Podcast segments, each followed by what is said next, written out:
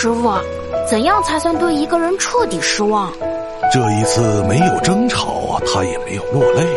他离开时关门很轻，但是再也没有回头。那还能把他找回来吗？